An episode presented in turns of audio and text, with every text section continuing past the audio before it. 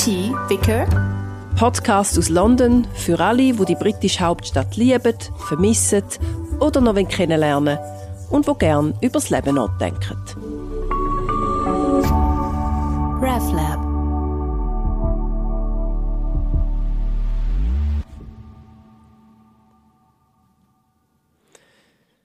Hallo zusammen und herzlich willkommen beim Podcast Motiviker.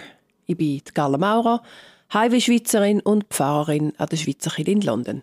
Und ich nehme euch mit an meine Lieblingsorte in der britischen Hauptstadt. Und heute gehen wir in die Natur, und zwar mitten in London. Häufig stellt man sich ja vor, dass Menschen, die in London leben, von Blechlawinen und Hochhäusern umgeben sind dass es da kaum Bäume hat, also alles so ein bisschen grau und verabgast ist. Vielleicht ein paar schön gestutzte britische Rasen. Aber so wilde Natur mit Wildleben assoziiert mit Ehorn nicht mit London. Das ist ein, bisschen ein Fehlschluss. Besonders am Nordrand der Innenstadt, wo das Pfarrhaus ist, geht es nämlich durchaus wild zu und her. Und dort her möchte ich euch heute mitnehmen. Aber bevor wir dorthin gehen, muss ich noch etwas korrigieren. Ähm, ich habe vorher gesagt, Highway Schweizerin. Das stimmt seit ein paar Wochen nur noch teilweise. Ich bin nämlich jetzt auch Britin und habe mich tatsächlich einbürgern lassen. Für die, die die letzte Episode gehört haben, ist das vielleicht gar nicht so eine Überraschung. Der Auslöser ist nicht unbedingt ein neu erwachtes nationales Zugehörigkeitsgefühl. Das ist eher schwierig mit dem Boris und seine Freunde an der Macht und mit diesen geschlossenen Grenzen unter dieser Regierung. Da kann ich mich jetzt noch nicht ganz so identifizieren damit. Der Ausschlaggeber ist eigentlich eher, wie bei so vielen anderen Sachen im Moment, der Brexit gewesen. Die Staatsbürgerschaft ist im Moment der einzige Weg, dass man auf Lebens Lebenszeit das Recht auf Niederlassung hat, auch wenn man das Land einmal für mehrere Jahre verlässt. Und das ist dann für mich ausschlaggebend gewesen. Und von dem möchte ich jetzt doch geschwind noch kurz erzählen. Ich musste einen Einbürgerungstest machen, wo ich sehr viel gelernt habe über Sport, Kultur, ähm, Natur. Das war wirklich sehr spannend gewesen, vor allem und das politische System auch. Vor allem für mich als ähm, historisch und politisch interessierter Mensch habe ich einiges gelernt. Ich habe sogar einen Sprachtest müssen machen und dann ein paar Batzen liegen lassen. Und dann eines Tages habe ich die Aufforderung bekommen, um mich anzumelden für die Einbürgerungszeremonie. Ich bin am regnerischen Mittwochnachmittag mit der U-Bahn bis Mornington Crescent gefahren. Dort ist das Registrierungsbüro vom Camden Council. Dort habe ich dann mit etwa 20 anderen Neubürger und Neubürgerinnen einen Schwur abgeleitet auf die Queen. Die anderen sind aus ganz verschiedenen Ländern gekommen. Kolumbien, Nepal, Russland. Eine vierköpfige griechische Familie ist hinter mir gesessen. Menschen aus der Ukraine, aus Italien und aus Somalia. Das Bild von der Queen ist in Übergröße an die Wand projiziert und wir mussten zu ihr reden, wo wir den Schwur abgeleitet haben. Der Beamte, der die Zeremonie geleitet hat, hat das sehr würdevoll gemacht. Und äh, ich habe irgendwie das Gefühl gehabt, das ist für ihn so ein, ein politisches Statement. Ich habe so ein das Gefühl gehabt, er ist nicht zum Fan vom Brexit und von diesen geschlossenen Grenzen. Und mit seinem Statement oder mit seiner Anspruch an uns Neubürger und Bürgerinnen hat er ja, so ein das können ausgleichen Und so sind wir auf jeden Fall ein, zwei Tränen die Backen abgekullert aus Rührung, aus Stolz, aus Erleichterung. Ich weiß es gar nicht so genau, wieso dass ich emotional war. Auf jeden Fall ist es nicht so emotionslos vor sich gegangen, wie ich mir das vorgestellt habe, ursprünglich mit dieser Einbürgerung. Vielleicht hat es auch damit zu tun gehabt, dass ich mit Menschen im Raum war, mit Menschen mich einbürgern lassen, die wahrscheinlich einen viel längeren und steinigeren Weg hinter sich hatten, um zu diesem Pass zu kommen und der Pass viel, viel mehr Bedeutung hat. Auch Bedeutung von Sicherheit in Ländern, wo die Lage nicht so sicher ist. Und ich habe gemerkt, dass meine Nonchalance gegenüber dem Pass vielleicht ein bisschen arrogant ist. Und auch ein Zeichen von meinem Privileg. Und so habe ich mich gefreut, viel mehr als ich gedacht habe, für mich, für all die anderen und bin ein überrumpelt von dem Gefühl. Und seither, wenn mich jemand fragt, von wo ich komme oder ob ich Schweizerin bin, muss ich mich jetzt daran gewöhnen, zu sagen, ich bin Schweizerin und Britin, aber meistens vergesse ich es. Es ist ein bisschen wie nach einem Heiraten, wo man sich daran gewöhnen muss, zu sagen, das ist mein Mann oder mein Husband. Etwas, wo ich mich auch nach sechs Jahren noch nicht wirklich 100% daran gewöhnt habe. Es tönt irgendwie viel zu erwachsen. Nach dem Schlenker zum Registrierungsbüro in Mornington Crescent, also jetzt ab in die Natur. Und zwar zum wunderschönen wilden Parkland Walk. Der Parkland Walk ist ein vier Kilometer langer linearer Naturschutzweg, also ein Naturschutzgebiet zwischen Finsbury Park und Highgate im Norden von London.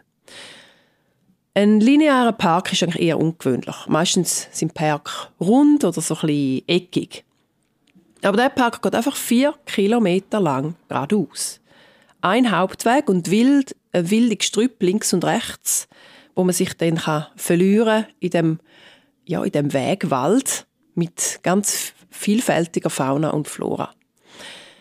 Der Grund für die außerordentliche Parkauslegung ist, dass der Parkland Walk ein stillgeleites Zugtrasse ist. Teilweise sind auf der Seite links und rechts noch die alten Perron, die bereits bildeten Perron. Und wenn man auf dem Weg läuft, dann sieht man eigentlich die Welt aus der Perspektive vom Zug.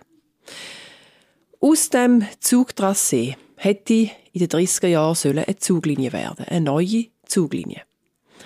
Aber dann ist der Krieg gekommen und das Projekt hätte nicht abgeschlossen werden in den 80er Jahren hat man dann nochmal einen Versuch gestartet, um die Zuglinie wirklich zu bauen. Aber bis dann haben die Nordlondoner ihren Parkland Walk so gern bekommen, dass das Projekt Zuglinie dann endgültig am Volkswiderstand gescheitert ist. Am Parkland Walk gibt es hunderte von kleinen Keimwegen und Steckli und kleine Ecken, wo man sich verstecken kann und wo tief ins Gestrüpp hineinführen.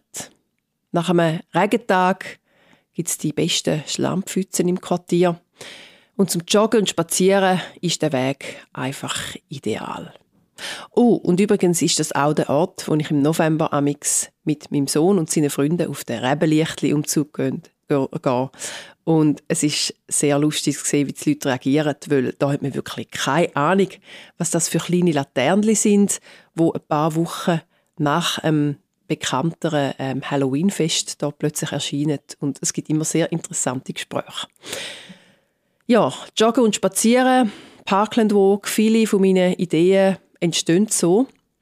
Von meinen Predigtideen, von meinen Gebets, Gebetsideen. Und das ist für mich auch eine Form von Betten, überhaupt auf dem Parkland Walk zu sein. Oder wenn Kille wieder mal im Krisenstatus ist oder ein Krisenmanagement ansteht oder auch sonst irgendwo im Leben, dann gehe ich dort gehe den Kopf lüften und weiss dann nachher meistens, wie weiter. Überhaupt, der Parkland Walk steht für mich symbolisch für eine gesunde, kreative und spirituelle Arbeit. Und vor allem als Pfarrer und Pfarrerinnen sollten wir, finde ich, grundsätzlich uns viel mehr Zeit nehmen, um uns zu bewegen. Draussen in der Natur oder wo wir uns auch immer gerne bewegen. Viel mehr Zeit draussen, viel mehr Zeit in Bewegung als am Computer sitzen. Und zwar als Teil der Arbeitszeit. Es ist gut für Körper und Geist. Und gute Pfaffer können nur sein, wenn wir zu uns selber schauen.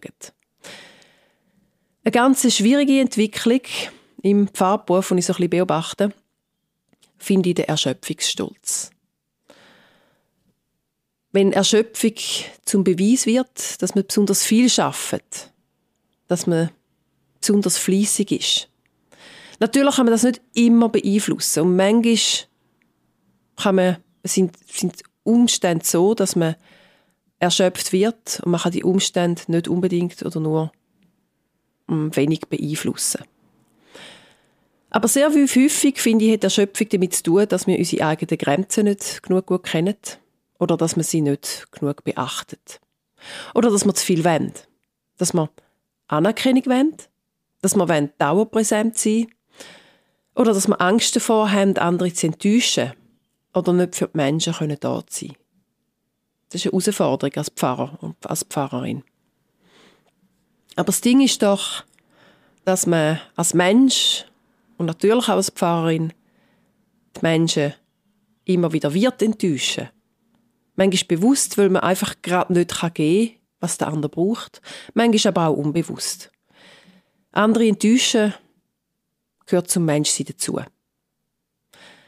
Und als Pfarrer oder Pfarrerin hat man dann noch häufig den Anspruch an sich selber oder es wird einem angetragen, dass das nicht passieren soll. Dass man die anderen nicht enttäuschen soll. Und dann ist doch der Schöpfung vorprogrammiert.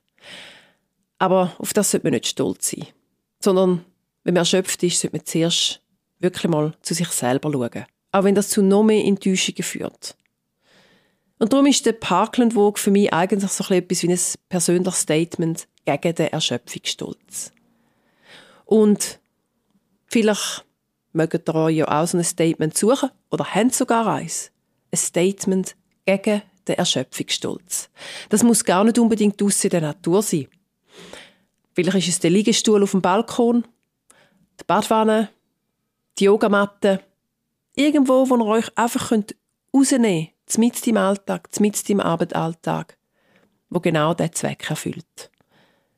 Zu sich selber schauen. Und wenn man zu sich selber schaut, dann kann man die Schreibtischarbeit sowieso viel schneller erledigen. Und Kopf und Herz sind frei oder freier für die Mitmenschen.